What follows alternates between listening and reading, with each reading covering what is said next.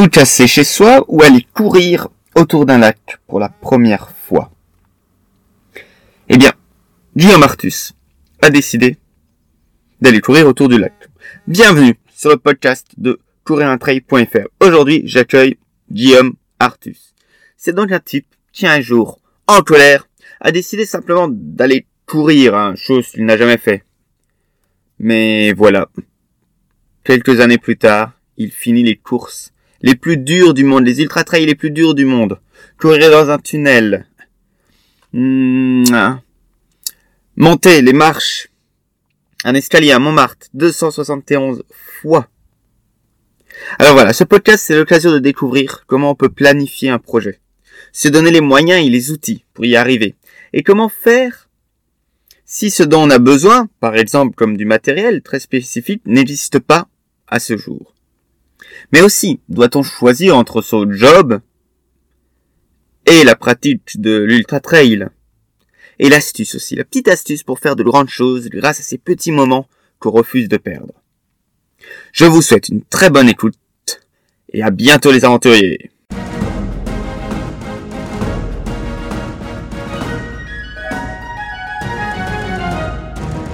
Bonjour Guillaume Artus. Merci de consacrer un peu de temps à courir un trail. Alors, euh, te présenter. Euh, bah, tu fais de la, course à pied euh, dans ta vie, ou plutôt tu fais de ta vie de la course à pied. Beaucoup de course à pied. Alors juste pour un peu citer, voilà, de 4000 km par an, plus ou moins, un peu partout sur la planète. Ouais, des vidéos, et puis voilà, se faire plaisir, quoi. Ouais, beaucoup de vidéos, j'ai vu ça sur, sur ton site. Et, euh, et puis alors, c'est quand même une de tes particularités, c'est parce que, bon, quand on parle de course à pied, euh, on pense souvent à, de belles montagnes, ou alors des, des marathons dans des villes, dans des grandes villes, des belles montagnes, des oiseaux qui chantent, le soleil qui brille, l'herbe qui verdoie. Et toi, non, pas forcément. Tu t'amuses par exemple à courir euh, à Paris dans les mêmes escaliers 271 fois à Montmartre, ou de tenter de courir 320 km dans un tunnel en Angleterre ou encore dans le désert, ou encore, j'ai vu ça aussi, tu as couru 50 km en Absolument, ouais. En fait, l'idée, c'est que euh, la, bah, la, course à pied, donc l'ultra, donc principalement, va se faire en montagne ou dans, euh, on va dire, euh, en bord de mer, comme le golfe, dans le golfe du Morbihan ou, ou d'autres endroits comme ça. Mais euh, l'idée aussi, il y a des moments où il faut aller se tester et euh, aller tester son mental et, et sa vitesse et sa capacité à à, à courir euh, lorsqu'il y a effectivement rien autour pour euh, devenir plus fort par la suite. Et donc du coup, euh, c'est vrai que récemment, là, je me suis un peu plus concentré sur bah, voilà les, les, escaliers de Montmartre, courir dans un tunnel, faire des faire des courses de boucle, faire faire une seule boucle de 7 km la même quasiment 24 heures de suite, des choses comme ça. Et l'idée, en fait, c'était de, dans ces courses-là, d'aller vraiment travailler le mental pour pouvoir faire d'autres choses après et vraiment profiter, en fait, vraiment pleinement de, euh, de la montagne quand j'y suis. Donc euh, c'est pas forcément la, finalité en soi euh, d'aller faire des courses un peu bizarres comme ça sans aucun paysage, mais c'est vrai que ça m'aide énormément ensuite quand je suis dans les Alpes ou autres pour effectivement vraiment profiter au maximum puisque bah, au final quand on a un beau paysage c'est quand même beaucoup plus facile mentalement. Mais quand on a déjà vu des épreuves où il y avait vraiment rien à voir et on avait juste du tout faire avec sa tête euh, on se retrouve beaucoup plus euh, facilement, même en cas de difficulté, on est beaucoup plus serein euh, face à l'adversité quand on est en montagne. Donc c'est plus un pas une volonté en soi de faire que des courses bizarres et étranges, mais surtout voilà la, volonté d'être vraiment prêt lorsqu'on en a besoin dans des dans des paysages grandioses. D'accord. Du coup, c'est plus un, un, tremplin, une sorte de préparation mentale. C'est ça que euh, de que du fait de chercher. C'est ça. Après, ça fait partie les limites mentales, ça fait partie du de l'exercice et euh, et bien entendu que ça m'intéresse d'aller les chercher. Euh, maintenant, c'est aussi euh, un outil de travail et c'est vrai que c'est un peu compliqué d'expliquer euh, quand on voit ce genre de choses qu'en fait, par exemple à Montmartre, donc 271 fois l'image de Montmartre, donc ça fait 11 000 et quelques mètres de dénivelé en un peu moins de 80 km pour 22 heures. Euh, c'est compliqué d'expliquer qu'en fait, je suis en train de faire une séance de coach pour pouvoir m'entraîner pour d'autres choses plus tard.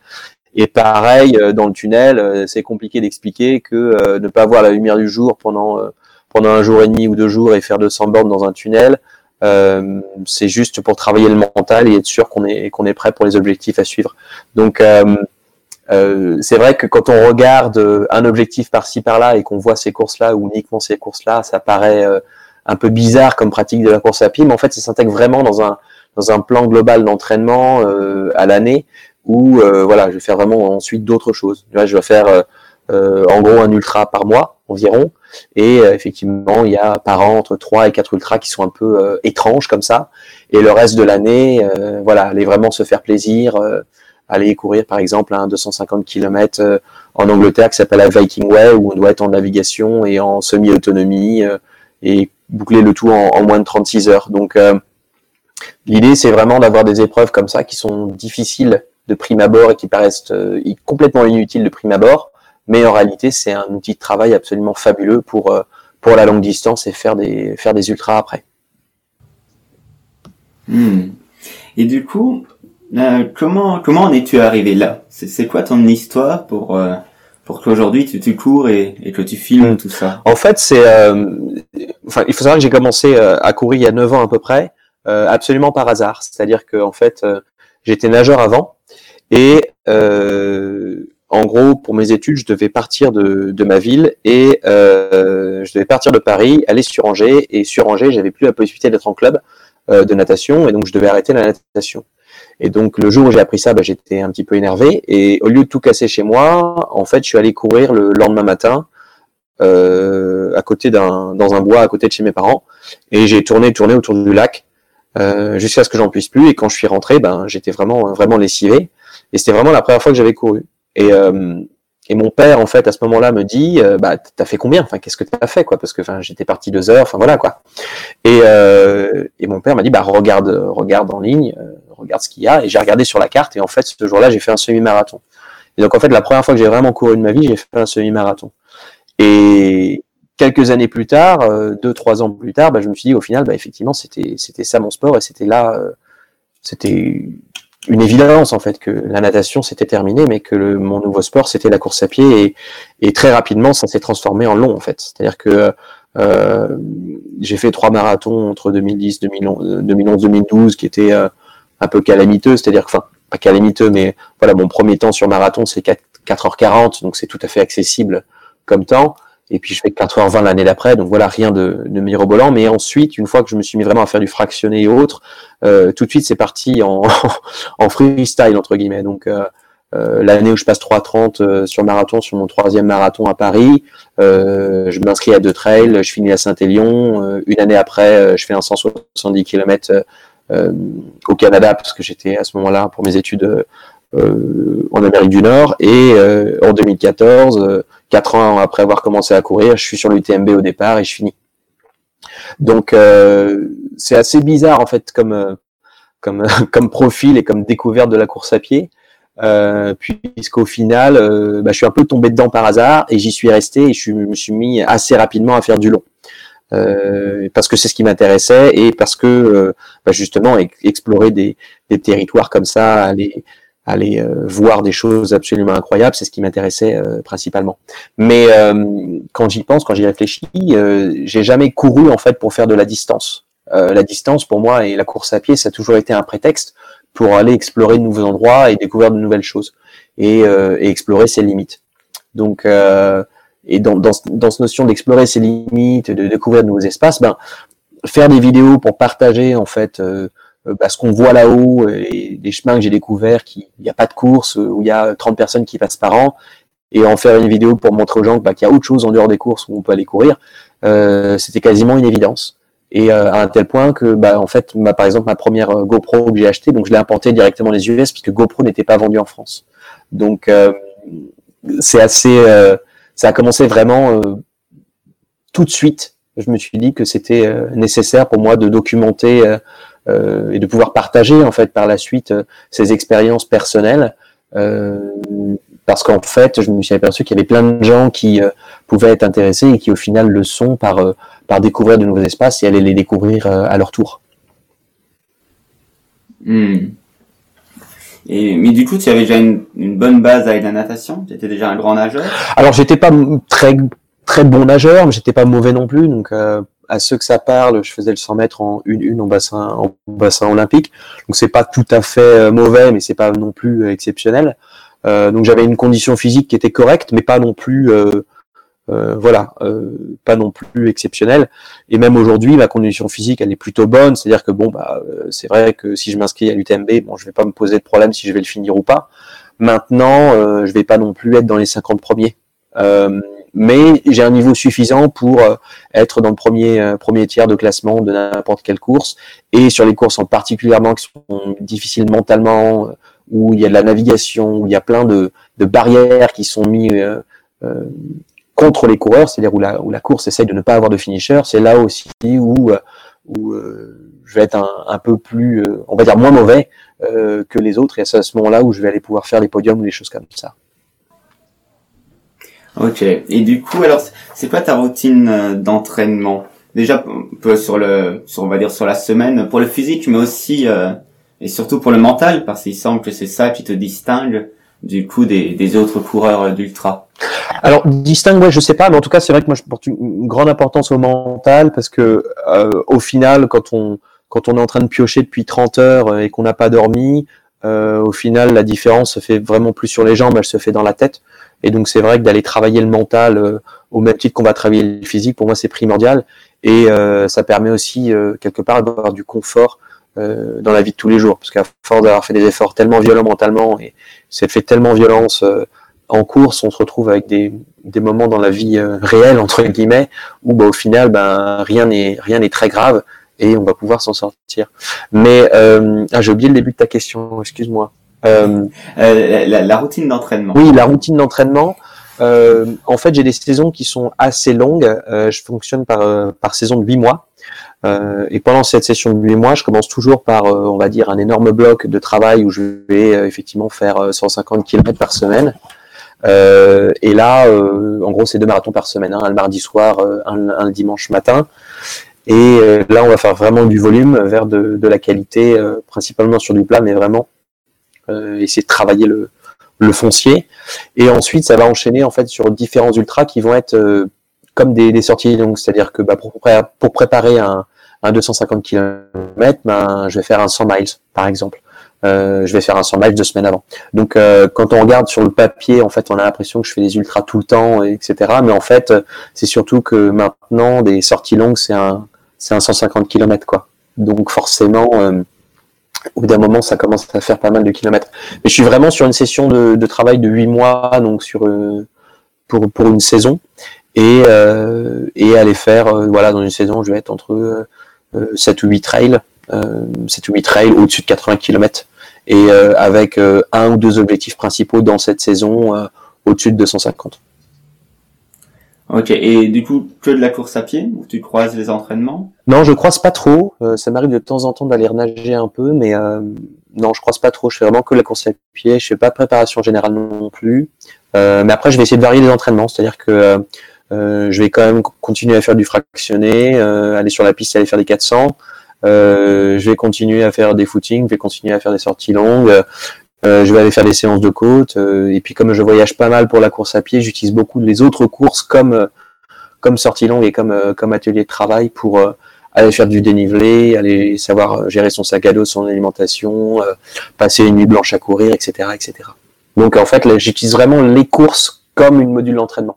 Parce qu'en fait, ça fait maintenant pratiquement cinq ans que je travaille sur un, un projet qui s'appelle la Via Alpina. Donc la Via Alpina, c'est un c'est un trail qui fait euh, toutes les Alpes, les Alpes donc de Slovénie et Monaco. Ça, traverse, ça traverse les sept pays des Alpes et ça fait 2650 km avec 170 euh, 000 de dénivelé positif. Et euh, du coup, j'ai passé les cinq dernières années à travailler sur ce projet-là et à, et euh, euh, physiquement, mentalement et sur d'autres compétences également, mais pouvoir être prêt pour pouvoir affronter ce, ce non, ce que je disais, c'est que voilà, c'est du coup, ça fait cinq ans que que je travaille sur euh, sur ce projet-là et euh, de donc de la Via Alpina, donc les 2650 km euh, de, de Slovénie-Monaco. Et donc depuis depuis 2014, donc depuis la fin de mon UTMB, au final, toutes les courses que j'ai fait étaient dans cette optique de, de devenir plus fort, euh, d'acquérir les compétences nécessaires pour pouvoir être prêt pour pour attaquer ce projet un peu pharaonique qui va commencer maintenant en, septembre de cette année. Donc après cinq ans de travail, c'est enfin le, bientôt le moment de, de, de passer à l'acte. Oui, du coup, c'est vraiment une vision, enfin une vision à long terme, comme ça, cinq ans. Tu, euh, tu étais seul dans cette préparation ou tu étais accompagné? Tu avais une équipe autour de toi? Alors non, j'ai pas eu d'équipe autour de moi. J'ai jamais eu vraiment d'entraîneur. Euh, J'étais en stage à un moment, en fait, euh, donc euh, en entreprise, et j'ai eu l'occasion à ce moment-là de travailler avec Bruno Hubby pendant six mois euh, Bruno Hubi, donc pour ceux qui connaissent pas, c'est quelqu'un qui a gagné les 100 km de Millau, il était en équipe de France de marathon et de 100 km. Enfin voilà, il sait un peu comment faire pour courir longtemps. et j'ai, c'était il y a quelques années maintenant, donc c'était à 5-6 ans, mais j'ai adopté sa, stratégie d'entraînement et sa, sa philosophie d'entraînement qui est tout basé sur l'endurance maximale aérobie. Euh, c'est une variante de, de la VMA euh, pour ceux qui, qui connaissent, mais l'idée c'est de dire en fait, euh, voilà, quelle est ta vitesse fondamentale et comment tu peux l'améliorer et la soutenir le plus longtemps possible. Et j'ai gardé cette philosophie d'entraînement, donc je suis pas suivi par un coach ou par une équipe en particulier, mais par contre la philosophie est et elle par contre celle de, de Bruno Hubi, qui est d'ailleurs un, un entraîneur absolument fabuleux. Ceux qui veulent progresser, je leur conseille absolument d'aller voir cette Bruno Hubi qui qui en connaît un rayon. Mais euh, c'est vrai qu'à titre personnel, euh, j'ai jamais été très euh, euh, coach et encadrement. Quand j'ai quand j'ai compris une philosophie de quelque chose, euh, j'essaye avec plus ou moins de réussite, en tout cas, de pouvoir le reproduire par moi-même et pouvoir pouvoir apprendre. Et l'idée, en fait, au lieu d'avoir une équipe qui m'encadre pour me donner des conseils, j'ai voulu beaucoup apprendre sur le terrain. Et c'est là où bah, courir 200 km dans un tunnel pour aller se tester mentalement, ça devient tout de suite assez logique en fait, parce que euh, voilà, moi j'avais quatre compétences qui étaient nécessaires euh, pour moi d'acquérir, donc ça fait ça, ça fait le, c'est quatre lettres en fait, donc ça veut dire MENA, M-E-N-A, c'est euh, le mental, l'endurance, la navigation et l'autonomie. Donc le mental, on voit bien ce que c'est, donc c'est bah, c'est la résilience, c'est la capacité à prendre des bonnes décisions. Euh, l'endurance, donc l'endurance physique bien sûr, donc l'idée c'est se dire bah voilà, est-ce qu'on a les jambes pour et est-ce qu'on est capable de, de, faire 60 km par jour avec 4000 de dénivelé par jour, 43 jours de suite, ce qui est le, ce que je dois faire pour, euh, pour les Alpes.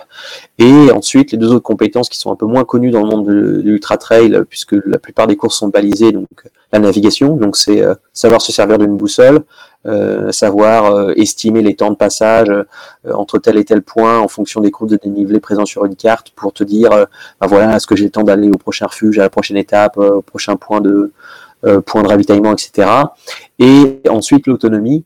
L'autonomie en fait c'est pas seulement savoir comment manger mais surtout savoir gérer son sac à dos savoir qu'est-ce qu'on met dedans pour avoir une protection pour l'ensemble du climat, etc. Donc il y a plein, plein d'éléments qui vont derrière l'autonomie. En fait, c'est par exemple à quelle vitesse on est capable de faire une rotation. Une rotation, en fait, c'est le temps que l'on va passer entre courir et dormir, et dormir et courir. Et donc c'est du temps perdu par jour. Donc, euh, si t'es pas en train de dormir, c'est que t'es pas en train de reposer de manière la plus efficace possible. Et si t'es pas en train de courir, c'est que t'es pas en train d'avancer. Donc, euh, l'idée, voilà, c'était aussi dans cette partie autonomie de euh, avoir euh, le matériel nécessaire et les compétences pour pouvoir bouger le plus rapidement possible et pouvoir enchaîner jour après jour la, performance pour pouvoir justement faire ses Alpes en courant. Donc, c'est vraiment cinq ans de travail à développer quatre compétences. Pour pouvoir atteindre cet objectif. Hmm. Et euh, pour le mental, tu as du coup des, des exercices euh, quotidiens que tu fais? Ou c'est plus euh, bah, ta routine d'entraînement, plus le fait de, de courir dans des tunnels de, temps en temps? Oui, c'est vrai que bah, le courir dans un tunnel de temps en temps, ça aide. mais là, c'est plus une phase de, de, test quelque part, donc c'est là où on va vérifier les acquis. Mais sinon, mentalement, effectivement, bah, à titre par exemple, euh, si j'ai prévu de sortir à 18h, euh, qu'il neige, qu'il grêle ou qu'il y a une tempête euh, dehors, je suis à 18h. quoi. L'idée, c'est que l'entraînement doit être plus difficile que la course. Donc, les conditions météo ne doivent pas jouer sur le fait de partir à l'entraînement. si je me sens pas bien parce que j'ai mal au bide, ben, je vais quand même partir courir, etc., etc. Donc, l'idée, c'est d'aller trouver, de pas utiliser les moments d'inconfort comme une excuse pour décaler une séance ou ne pas faire une séance, mais plutôt euh, utiliser ça comme une, comme une zone de travail. Et pareil, entre 2012 et 2015, euh, je faisais les sorties euh, le dimanche soir après de film où j'allais courir 35 bandes dans Paris et revenir à 3 4 heures du matin. voilà, et, à 3 4 heures du matin pour pouvoir apprendre à courir la nuit. Et, et à 7 heures, j'étais au travail, quoi. Donc, l'idée, c'était de dire, voilà, d'aller se mettre dans des situations d'inconfort, que ce soit physique, en termes de sommeil et, et mental, euh, voilà, d'aller se mettre dans le mal, mais dans un cadre contrôlé d'entraînement, pour pouvoir ensuite, le jour J, eh ben, être prêt, parce qu'au final, euh, le corps et la tête ont déjà vu tellement pire en entraînement que ben, le jour J, c'est facile. quoi. Et euh, en termes de résultats, donc mentalement, maintenant, je sens plus la fatigue arriver avant la deuxième nuit. Donc, c'est-à-dire que concrètement, hein, c'est-à-dire que si on part, je pars courir le vendredi matin à 6 heures du matin, je commence à ressentir la sensation de fatigue euh, deux jours après. Donc c'est-à-dire pas le samedi matin, mais le dimanche matin avant le lever du soleil. Donc quasiment euh, deux tours d'horloge sans avoir la sensation de fatigue. Et ça, c'est euh, un exercice qui a été euh, mental principalement, puisqu'en fait, le corps n'a pas forcément besoin de dormir, mais par contre, le cerveau va te t'envoyer des signaux de, de malade en te disant, bah voilà, là il faut que tu dormes, ça fait 36 heures que tu es debout quoi alors que dans la réalité, t'as pas forcément besoin de, euh, de dormir. Mais ça, ça s'apprend et euh, bah, c'est un travail mental, hein, de toute façon, et, euh, et c'est là où on voit que ça porte ses fruits. Donc, travailler le mental en, se forçant de faire des sorties difficiles en entraînement, dans des conditions difficiles en entraînement, c'est le secret pour moi pour arriver à, à, à, être plus fort dans la tête, par rapport à soi-même, bien entendu. Tu, euh, euh, tu t'entraînes combien d'heures par semaine? Euh, Plus de 10 heures, entre 10 et 15. Ça dépend des, semaines de charge, mais euh, entre 10 et 15 heures par semaine. Donc, bien entendu, il faut trouver le temps. Hein. Donc, trouver le temps, c'est quoi? Ben, c'est pas regarder la télé, c'est éviter de regarder des séries sur Netflix. 10 heures par semaine, hein, c'est un peu moins d'une heure et demie par semaine. Donc, c'est facile à trouver. Euh, pardon, c'est un peu moins d'une heure et demie par jour, ouais. Et une heure et demie par jour, c'est assez facile à trouver en, fait hein. quand tu quand tu coupes Facebook et Twitter et euh, et quand tu évites de passer du temps à regarder des vidéos sur YouTube, euh, tu peux tout le monde peut trouver une une heure et demie par par jour pour pouvoir dégager 10 heures de son temps. D'accord. Et alors une question primordiale, peut-être la, la moins sensée de l'interview ou la plus inutile, mais est-ce que tu pourrais expliquer à ma maman pourquoi tu fais ça, pourquoi tu fais des, des longues distances? Tu pourrais expliquer clairement. tu as peut-être la même mère que moi, je ne sais pas pour pour ce genre de réflexion, mais voilà. Euh, comment expliquer à ta mère que euh, que pourquoi je fais ça? Je, je pense que c'est juste parce que je peux, en fait. Euh, au-delà même de la Via Alpina et donc de ce projet, donc maintenant on peut dire que tout ce que j'ai fait dans ces cinq dernières années, c'était justement pour travailler vers ce projet. Mais quelque part, je pourrais maintenant devoir expliquer pourquoi j'ai envie de faire la traversée des Alpes. C'est juste parce que je peux et je pense que j'ai envie de voir si je peux effectivement le faire. Et, euh, et je crois qu'il n'y a pas d'autre raison. Euh, et je crois que s'il y avait une autre raison pour essayer de prouver quelque chose à quelqu'un d'autre, euh, même prouver à soi-même, enfin, il y a des moments où quand on voit un objectif et qu'on quand on sent que c'est possible de le faire et qu'il faut juste travailler pour y arriver, c'est une suffisation, c'est une, situation suffisante, euh, une motivation suffisante pour euh, pour y aller et le faire. Je crois qu'il n'y a pas de raison. Euh, c'est pas très satisfaisant pour ta mère ni pour la mienne, je t'avouerai, mais euh, elle va, ta mère va s'y faire au même titre que, que la mienne s'y est fait. Ma mère a mis cinq ans à s'y faire, mais euh, mais voilà, c'est un peu, il faut prendre un peu de temps pour essayer de comprendre qu'en fait, ça fait partie d'un mode de vie. Aujourd'hui, tu vois, c'est c'est c'est la manière dont je vis. Tu vas faire faire de l'ultra, euh, aller courir tous les week-ends, etc. C'est c'est mon mode de vie. Et euh, et voilà, l'entourage s'y fait au final. Au début, ça paraît bizarre et ça paraît euh, euh, vraiment étrange. Et puis après, on a le droit à des conversations absolument hérissantes du style euh, T'as fait quoi ce week-end? 150 bornes? Ah, du coup, tu t'es un peu traîné, tu t'es un peu tourné les pouces. Et, euh, et c'est assez drôle, tu vois, parce qu'au début, c'est mais pourquoi et etc. Et au final, les gens s'habituent à tout de la famille et puis les, les amis aussi parce que ben forcément si tu as 10 heures d'entraînement dans la semaine, il y a moins de temps pour euh, pour le social. Ouais, c'est vrai que bah, je sors quand même moins qu'avant. Maintenant, je sors quand même deux, deux fois par semaine, une à deux fois par semaine. Donc, euh, Euh, j'ai pas non plus sacrifié les amis pour autant, mais c'est vrai que bah, bah, les week-ends où je suis en vadrouille pour aller courir à droite à gauche en Angleterre ou, euh, ou je ne sais où, euh, bah forcément je il y a des occasions que je loupe. Mais par contre, du coup, quand je suis là euh, sur Paris ou, ou en France, bah, je fais toujours l'effort de, de me déplacer puisque je sais que bah, les, les nombres d'occasions sont réduits et donc du coup, bah, à chaque fois qu'il y en a une qui est où je suis disponible, bah, j'y vais. Et et puis les gens s'y font, hein, ils savent que ça fait partie de de ta personnalité. Et puis s'ils sont pas euh, s'ils sont pas d'accord et autres, bah de toute façon ça changera rien. Donc euh, donc euh, il y a des amis qui viennent et puis il y a des nouveaux qui viennent. Donc c'est la vie quoi. Mais mais dans l'ensemble, les gens comprennent comprennent ce qu'on cherche à faire ou plutôt euh, savent que ça fait partie du partie du deal quoi donc euh, euh, c'est pas pour autant que je vais refuser une bière ou, ou autre quoi. Les gens qui, qui, me côtoient savent très bien que euh, si on me demande de faire une petite soirée aller boire des bières refaire le monde dans un bar euh, je suis le premier partant. Ouais, justement alors par rapport à, à ce qu'on appelle l'entraînement invisible donc l'alimentation mhm. gestion du repos ce genre de choses est-ce que tu as aussi un, un axe particulier ou ça se fait assez naturellement? C'est assez naturel, c'est-à-dire que je vais pas euh, me faire violence, euh, que ce soit sur mon alimentation ou euh, ou sur le repos. Après, j'ai pas forcément besoin de beaucoup de repos, j'ai besoin de dormir que 6 heures par nuit, donc forcément ça aide. mais maintenant, en termes d'alimentation, voilà, je suis pas vegan, je fais pas excessivement attention. Par contre, je vais pas prendre de plats préparés, des choses comme ça. c'est juste des gros volumes en fait. et je vais pas prendre des compléments alimentaires pour autant ou des choses comme ça. C'est vraiment ben voilà, quelqu'un mangerait 200 grammes de pâtes, ben moi je manger 300 ou 400 quoi. Mais euh, en soi, c'est pas euh, une alimentation très rigoureuse et euh, je vais boire de la bière jusqu'à l'avant-veille d'une course, voire même la veille de la course. voilà. Après, l'idée aussi, c'est de se dire que je cours aussi pour le plaisir. Donc, si c'est devoir retirer toute forme de plaisir à côté de la course à pied juste pour avoir une, une zone de plaisir, c'est pas très ça me paraît pas très sain comme approche. Voilà, j'ai plus une approche un peu plus hédoniste de la de l'affaire et c'est pas grave si ça me coûte de la performance. De toute façon, c'est pas vraiment pour ça que j'y vais. L'idée c'est vraiment euh, se faire plaisir et pouvoir euh, maintenir un effort constant pendant pendant plusieurs jours.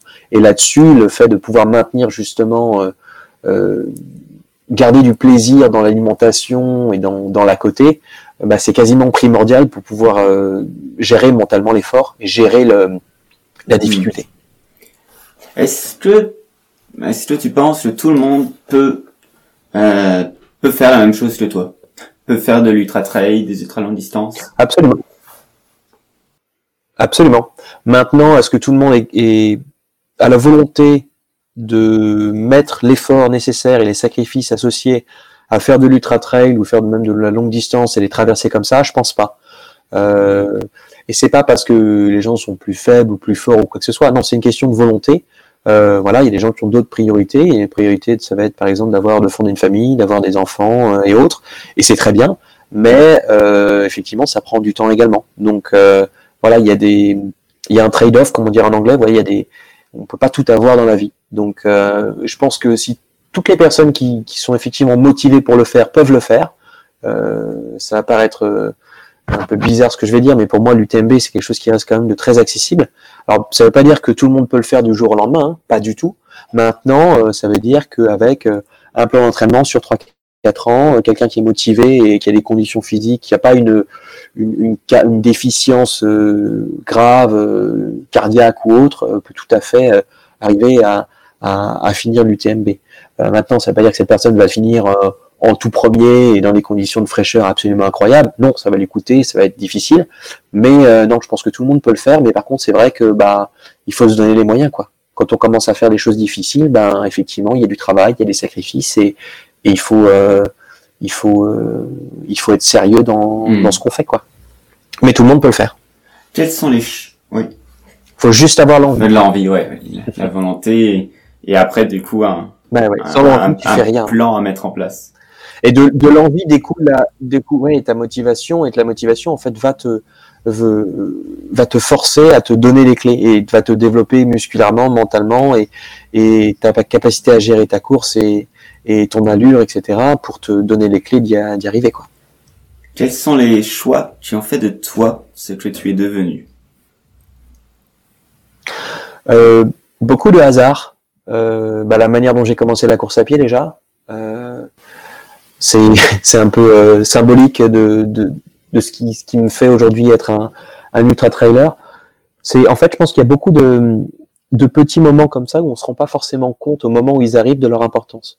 Tu vois, si je m'étais dit aujourd'hui, si je m'étais dit en 2010 à moi-même que le fait d'aller courir euh, pour me défouler, de tout casser chez moi, à aller euh, euh, neuf ans plus tard me, me dire que j'allais traverser les Alpes en courant. Enfin, je me serais regardé entre quatre yeux en me disant mais enfin arrête un peu tes, tes conneries, arrête de déconner. Enfin c'est c'est c'est n'importe quoi ce que, ce que tu es en train de dire. Et en fait c'est je trouve qu'il y a beaucoup de de moments euh, d'opportunités comme ça qu'on voit pas. Tu as des pertes latentes, c'est-à-dire que toutes ces petites choses que on se dit bon on mettra demain et au final qu'on n'a pas fait, et eh ben si ça se trouve c'était un de ces moments clés euh, qui allait changer absolument tout. Et je crois que c'est un peu la philosophie euh, que du coup j'ai j'ai abordé de, ces dernières années sur mon entraînement, c'est que justement euh, et puis dans la vie en général, c'est voilà, il faut pas remettre à lendemain ce qu'on pouvait faire aujourd'hui parce que sans le savoir, on a peut-être non seulement repoussé l'échéance qu'on avait aujourd'hui, mais potentiellement quelque chose de beaucoup plus grand. Et la seule manière de savoir si c'était quelque chose de beaucoup plus grand, bah, c'est de, de le faire et, et, de regarder a posteriori quelques années plus tard. Quel est le, pire conseil que tu as entendu, que tu as donné? Euh, Je crois que c'était au début de la course à pied. Euh, il faut pas faire plus d'un marathon par an. Euh, c'est une connerie absolue.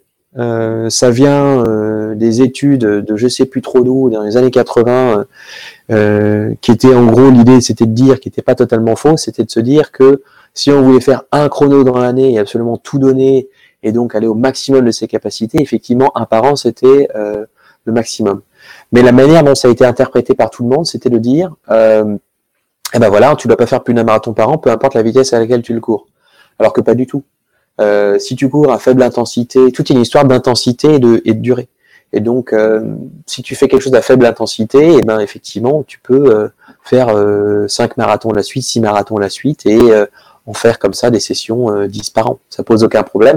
Maintenant, ça veut pas dire que quelqu'un qui n'a jamais couru peut en faire 10 dans l'année. Hein, c'est pas ce que je suis en train de dire du tout. Hein. Mais voilà, l'idée, c'est de dire que les limites qui sont imposées sur le papier euh, qui, qui, sont censés euh, être dits de voilà par un marathon plus d'un marathon par an, bah c'est c'est n'importe quoi quoi. Et euh, il y a des, des, choses empiriques également qui sont qui sont qui vont casser la théorie euh, comme ça. il y avait une autre étude comme ça qui m'a fait assez hurler, c'était également sur le sommeil, c'est-à-dire qu'on était obligé de dormir après 36 heures. Et dans le même temps de ça, il y avait une petite course entre guillemets qui s'appelait le Tour des géants, donc euh, où les gens ne dormaient pas pendant plus de 48 heures.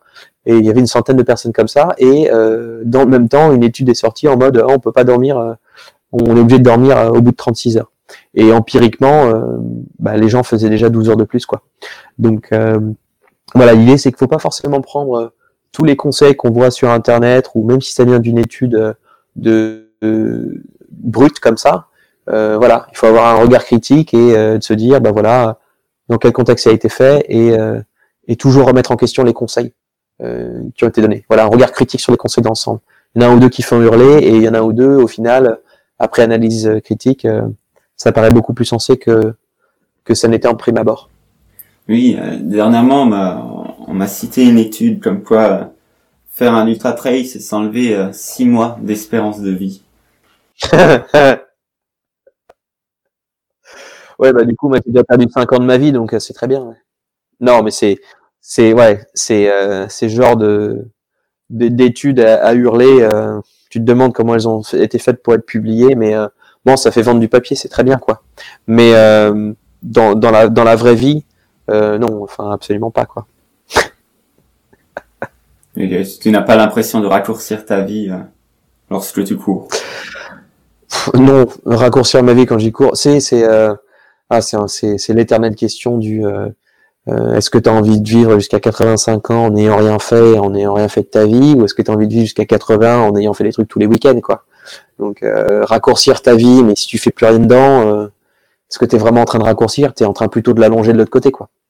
Donc ça veut pas dire pour autant que je vais clamser à 40 ans, hein, mais voilà, après, euh, on sait que bah, on a un capital euh, santé euh, dès le départ, qu'on peut entretenir, qu'on peut maintenir, qu'on peut développer, mais on part avec une base. et après libre à nous de faire ce qu'on veut avec. Mais bon, euh, euh, moi vivant, tu me verras jamais à faire la, la, à me dorer la pilule sur la plage trois semaines par an, et ça sera jamais mes vacances, quoi. Mais mais ça va très bien à des gens et tant mieux pour eux. Mais moi, je trouve que c'est c'est un peu dommage en vue les opportunités qui existent de faire des, des, projets, de réaliser des choses et autres, de juste être en libre à rien faire, quoi. Hmm.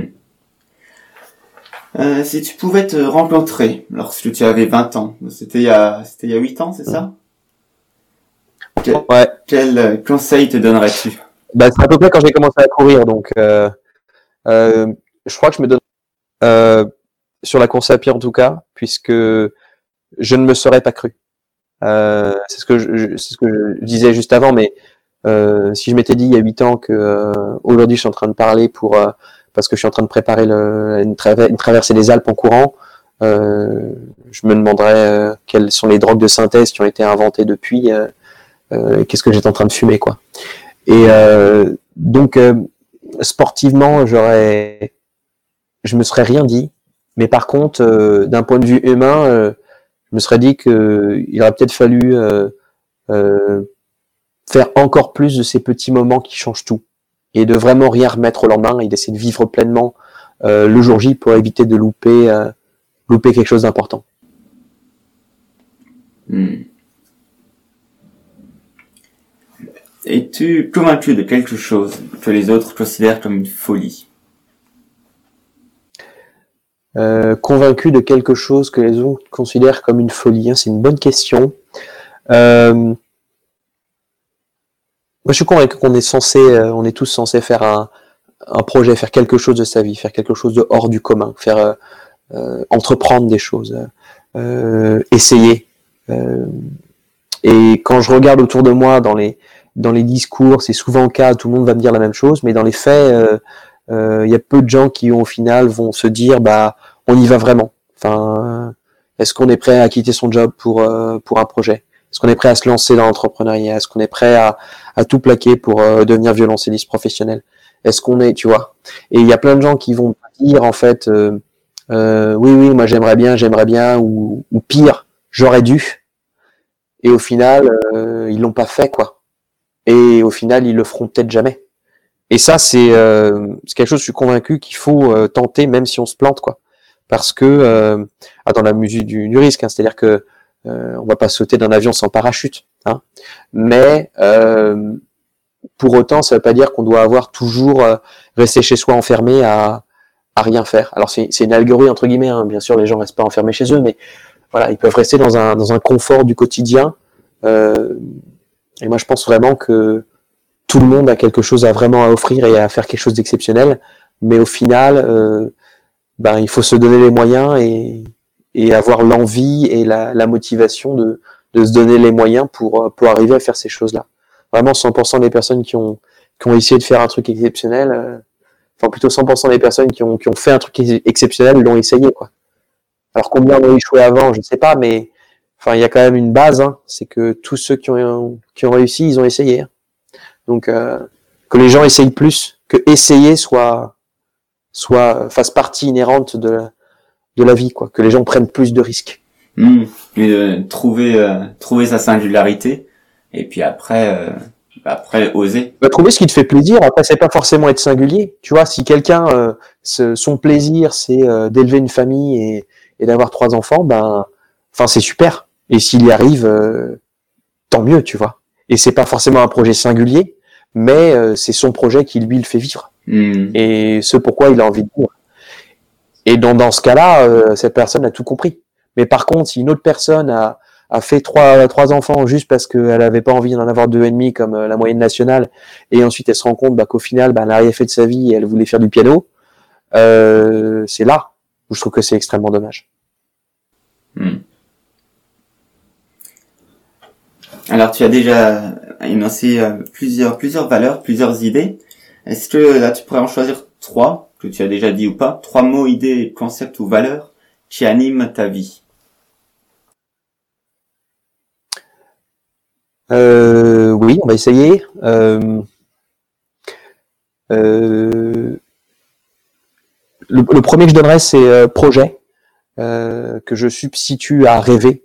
Parce qu'un projet, c'est un rêve, c'est quelque chose qu'on veut atteindre, mais au final, on va vraiment pas, pas forcément travailler pour. Alors qu'un projet, c'est quelque chose de très lointain qu'on va essayer de qu'on va essayer d'obtenir, qu'on va réussir ou pas à obtenir, mais qu'on va essayer. Et du coup, c'est le deuxième mot, effectivement, est essayer. essayer, donc euh, qui est en fait le pendant du troisième mot qui est échouer. Donc les trois se rejoignent bien entendu. C'est-à-dire que pour euh, euh, quand on a un projet, eh ben, on va essayer et de temps en temps on va échouer. Et je pense que ces trois trois moteurs sont absolument essentiels pour la pour le développement personnel et puis en particulier dans l'ultra trail de toute façon quand on veut commencer à faire de la distance et faire les choses comme ça euh, il est nécessaire de d'essayer d'échouer et de, de, continuer à avancer pour pour aller vers nos projets. Quoi. Et donc du coup, euh, ton prochain projet, ton grand projet, c'est via Alpina? Absolument, ouais. Donc euh, cinq ans de travail pour faire euh, ce projet. Donc euh, euh, la Via Alpina, hein, donc 2650 km de Slovénie à Monaco en autonomie complète. Donc c'est-à-dire donc, euh, je vais acheter de la nourriture en, en bien sûr, mais j'ai pas d'équipe d'assistance, quoi que ce soit. Et euh, voilà, l'idée, c'était de, de pouvoir découvrir les Alpes et explorer les Alpes que j'ai déjà vues euh, par petites touches, entre guillemets, par des courses ou autres, ou juste aller courir dans différents endroits, ou Liechtenstein ou autre, pouvoir l'explorer de, de A à Z et d'avoir cette, cette aventure un peu, un peu hors norme, mais voilà, c'est vraiment pas pour parce que c'est hors norme que j'ai envie de la faire, c'est parce que j'avais vraiment envie de découvrir les Alpes et de voir ce que ça donne, et puis ensuite euh, de pouvoir le partager. Et euh, c'est vrai que ce projet, c'est un projet qui me tient à cœur. Bah, de toute façon, 5 ans, de, 5 ans de ma vie dédiée, donc forcément, ça me tient un petit peu à cœur. Je pense qu'on peut s'en douter. Euh, mais également, c'est pour ça que voilà, j'ai commencé à j'ai commencé à travailler avec une équipe de production euh, euh professionnelle de vidéos qui s'appelle Peigné Vertical, qui fait des, des projets absolument splendides pour justement euh, faire un documentaire sur la vie alpina et euh, pouvoir partager ensuite cette expérience euh, que j'espère inoubliable pour moi et qui permettra de donner envie aux autres de, bah de, de, partir à l'aventure, là pour forcément sur ce type de format-là, mais euh, de tenter les choses et euh, de se rendre compte que ça sert à rien de rêver, vaut mieux avoir un projet et travailler pour quoi. Il y a une page de financement participatif, c'est ça? Oui, absolument en fait. Donc euh, pour ce pour ce pour ce projet-là en fait, donc c'est pour boucler le budget sur la partie vidéo, sur la partie production. Donc en fait, il y a une page donc sur Indiegogo, donc euh, qui est une, plateforme de crowdfunding de financement participatif.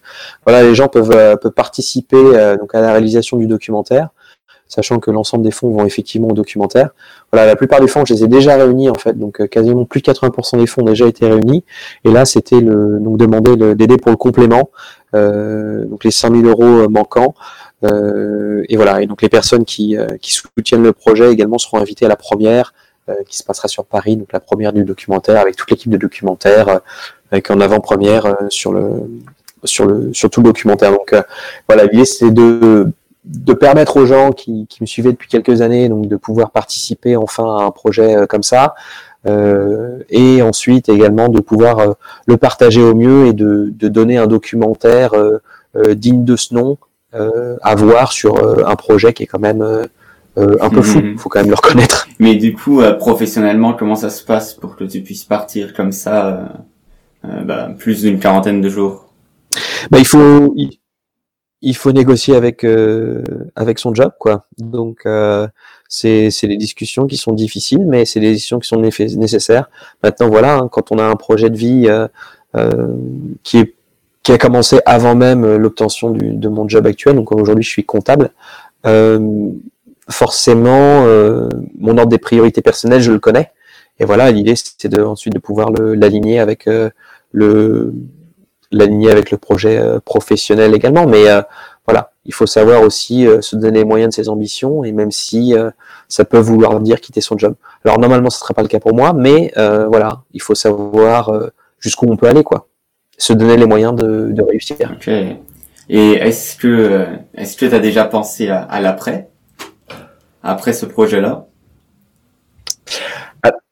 Alors, j'ai pensé un peu à l'après, mais bon, c'est difficile un peu d'exprimer parce que déjà, euh, bah déjà c'est un gros projet là, donc euh, l'après c'est un peu compliqué, mais euh, ça va sûrement me donner des idées pour faire d'autres d'autres projets dans le même genre si le projet effectivement abouti abouti correctement. Mais pour l'instant, on va se concentrer principalement sur sur la vie alpina. Je pense que de se dire de faire 60 km avec 4000 de dénivelé par jour pendant 43 jours de suite, c'est déjà un beau projet. Et pour l'après, bah, ça sera le documentaire. Et l'après le documentaire, on, hmm. on verra.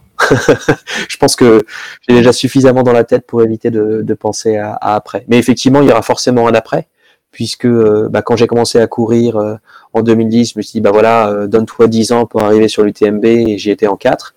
Et quand j'ai commencé après l'UTMB, je me suis dit, bah 5 ans pour, pour traverser les Alpes, et j'y suis effectivement en 5 ans. Donc, il y aura forcément un autre projet, puisque c'est comme ça que je fonctionne, c'est-à-dire que je fonctionne par ces essayer d'avoir un objectif et de, travailler pour et d'accomplir quelque chose, de faire quelque chose. Juste parce qu'on peut en fait, hein, vraiment pas pour euh, pour prouver quoi que ce soit à qui que ce soit et encore moins à moi-même, mais juste euh, bah, quand on peut faire un truc comme ça, euh, je pense qu'il est quasiment nécessaire, on a le devoir de le faire quoi. Je sais pas si c'est cohérent, je sais pas si c'est cohérent ou pas, mais mais c'est l'idée c'est ça, c'est de se dire que il y a plus de motivation extérieure, il y a quasiment même plus de motivation euh, interne. C'est-à-dire que c'est c'est tellement dans, dans dans les veines, dans la chair que que j'ai plus besoin de me motiver moi-même à me dire que je vais y arriver en fait. Et j'ai plus besoin de puiser une source extérieure de motivation pour me dire que je vais y arriver. De toute façon, je sais que je vais y arriver parce que de toute façon, je sais que j'ai pas le choix. Euh, parce que je me donne pas le choix. Et j'ai pas besoin d'avoir. Tu es plus du tout dans le pourquoi, mais juste dans le comment. Exactement. Et forcément, quand on n'est plus dans le pourquoi, euh, bah, c'est beaucoup plus simple en fait, parce que on, on, on s'amuse plus à faire des plans sur la comète de non, mais je sais pas, mais peut-être, etc. Fait non, on va essayer d'arriver le plus préparé possible et l'échéance elle est est et septembre, ça sera septembre et je serai au plus près possible euh, avec euh, la meilleure condition physique possible, la meilleure préparation mentale possible. Euh, mes, conditions de navigation euh, les plus propices possibles et être au maximum possible de, de l'autonomie.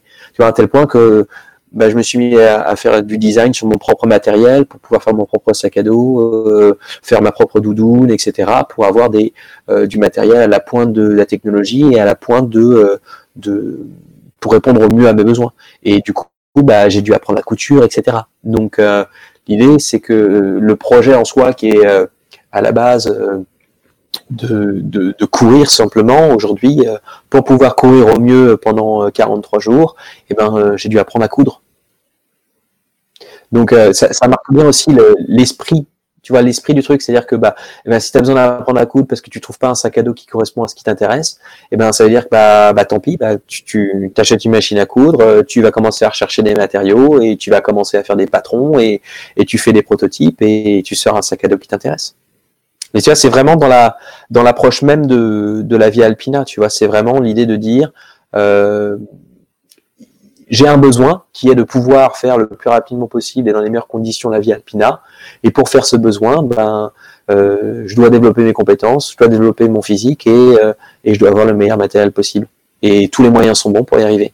Enfin, tous les mmh. moyens, on s'entend mmh. euh, sans se piquer. Hein. Oui, mais du coup, c'est totalement fantastique de, c'est totalement ah, fantastique de se dire que tu es parti d'une colère qui t'a fait aller courir autour d'un lac à apprendre la couture pour aller vivre une, une aventure euh, dans les Alpes. Ouais. C'est un c'est un c'est un sorte de conte de fées. Euh. Ouais. c'est c'est c'est incroyable et c'est pour ça que ouais c'est c'est assez et c'est pour ça que je dirais rien à si je rencontre si je me rencontrais il y a huit ans je dirais rien parce que enfin ça serait spoilé, ça serait gâché tellement euh, parce que c'est c'est dans ce côté absolument magique de se dire en fait euh, euh, on savait pas où on allait et au final on y allait quand même.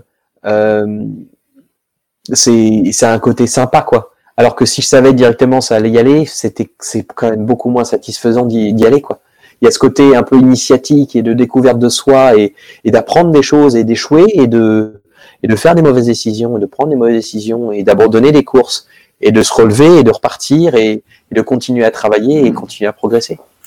Euh, Est-ce qu'il y a une question? Que tu aurais aimé que je te pose que je n'ai pas fait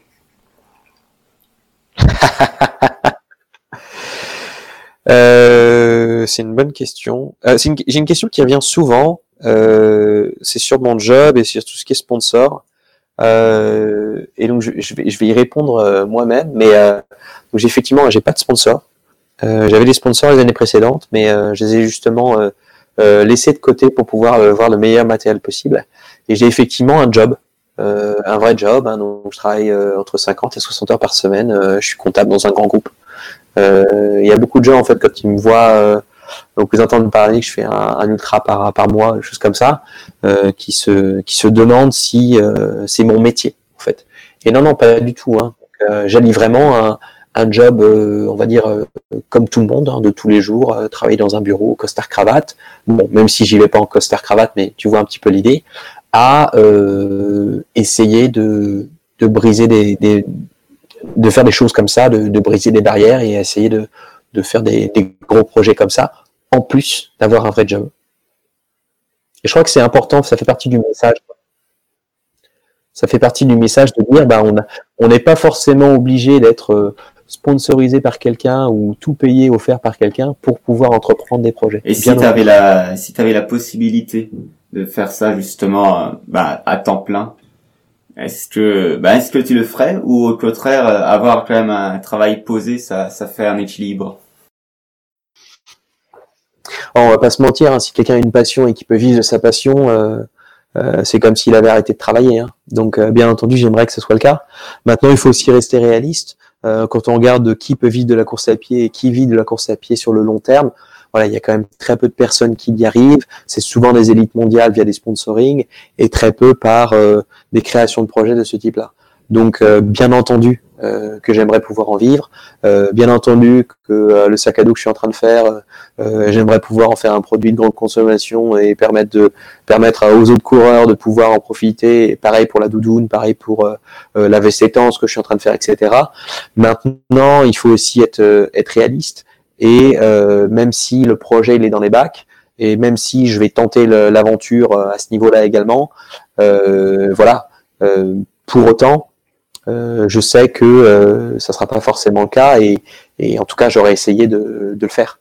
Et je pense que c'est ça vraiment l'idée de, de, la philosophie de en ultra trail. De toute façon, c'est de se dire, euh, bah, on sait pas forcément si on va arriver au bout, mais au moins, on va se donner tous les mm. moyens d'y arriver, quoi. Et tu t'imagines euh, courir toujours dans 10 ans, 20 ans, 30 ans? Euh, Dans 20 ans, oui. Dans 30, euh, je sais pas. Euh, mais euh, après, c'est, c'est, je sais pas parce que, enfin, il y a, il y a 10 ans, je courais pas du tout et ma vie allait très bien.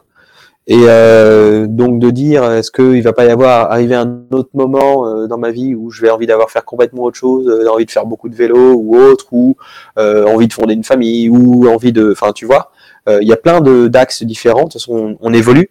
Donc je sais pas si je courrais dans 30 ans, mais en tout cas, bah, si c'est le cas, je pense que j'aurais baroudé pas mal et, et j'aurais vu pas mal de choses et mm-hmm. j'aurais encore pas mal d'histoires à raconter. Est-ce que tu as un livre à conseiller? Euh, alors ça va paraître bizarre, mais c'est pas un livre de course à pied. Euh, c'est un livre euh, qui s'appelle la, formation de l'acteur de Konstantin Stanislavski. Alors c'est un, un, livre assez obscur des années 80, euh, mais en fait il y a un passage dans ce livre qui est absolument incroyable et en fait euh, donc pour le contexte, en fait, c'est quelqu'un qui, euh, c'est une grande actrice russe. Donc c'est une vraie histoire. En fait, c'est un vrai metteur en scène.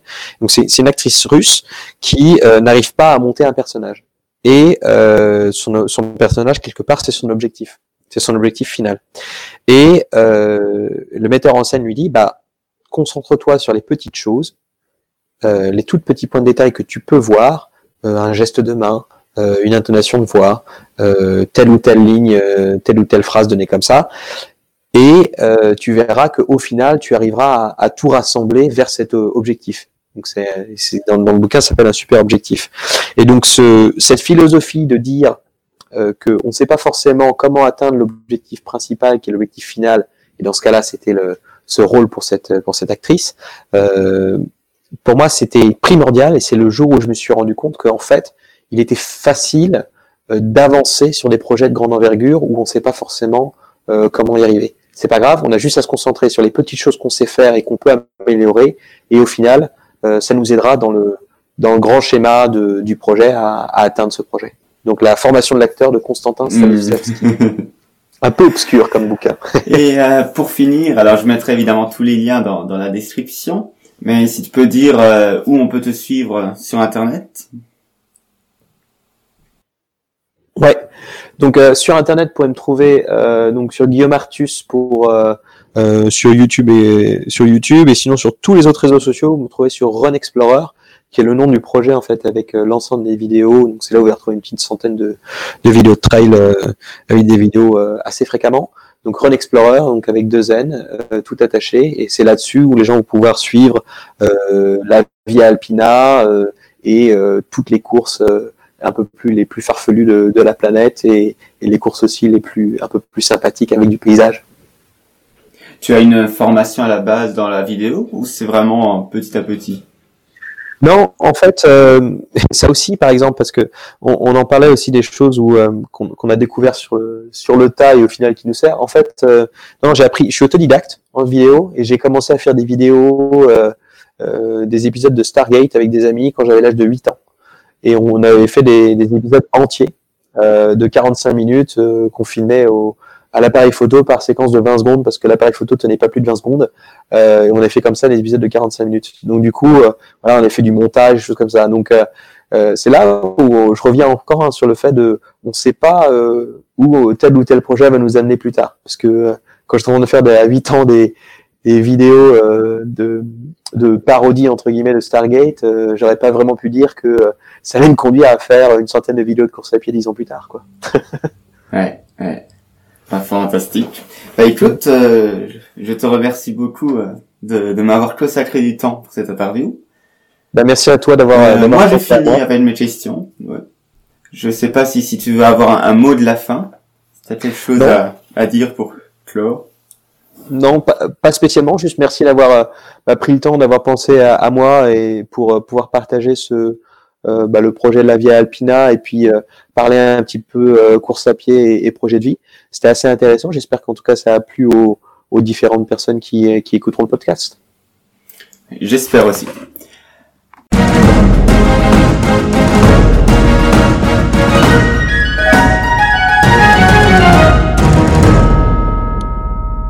J'espère que ce podcast vous a plu au moins autant qu'il m'a plu. Merci d'être resté jusqu'à la fin. Alors voilà, c'est très important. Vous avez remarqué, il y a de plus en plus d'épisodes de podcast, ça se développe. C'est vraiment très important que vous laissiez une petite évaluation, 5 étoiles, c'est toujours mieux. Et des commentaires, n'hésitez pas. Voilà, sur iTunes, sur euh, sur Google Podcast. Voilà, ça compte vraiment. Ça, pour moi, en tout cas, ça compte vraiment pour que le podcast se partage petit à petit. Donc, c'est important laisser une petite évaluation. Et je vous dis à très bientôt pour la prochaine interview. Au revoir les aventuriers.